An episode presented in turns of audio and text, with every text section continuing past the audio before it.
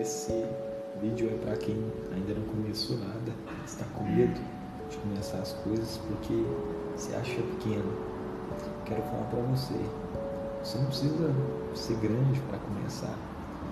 Os maiores empresários do mundo hoje, os maiores criadores de inovação, de empresas, eles começaram pequeno.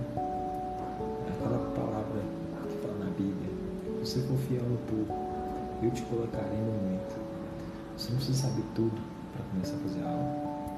Saiba o mínimo, mas só que cole com pessoas que conheçam mais do que você e busque cada dia fazer as coisas com honestidade, busque cada dia fazer as coisas empenhando aquele pouco que você tem.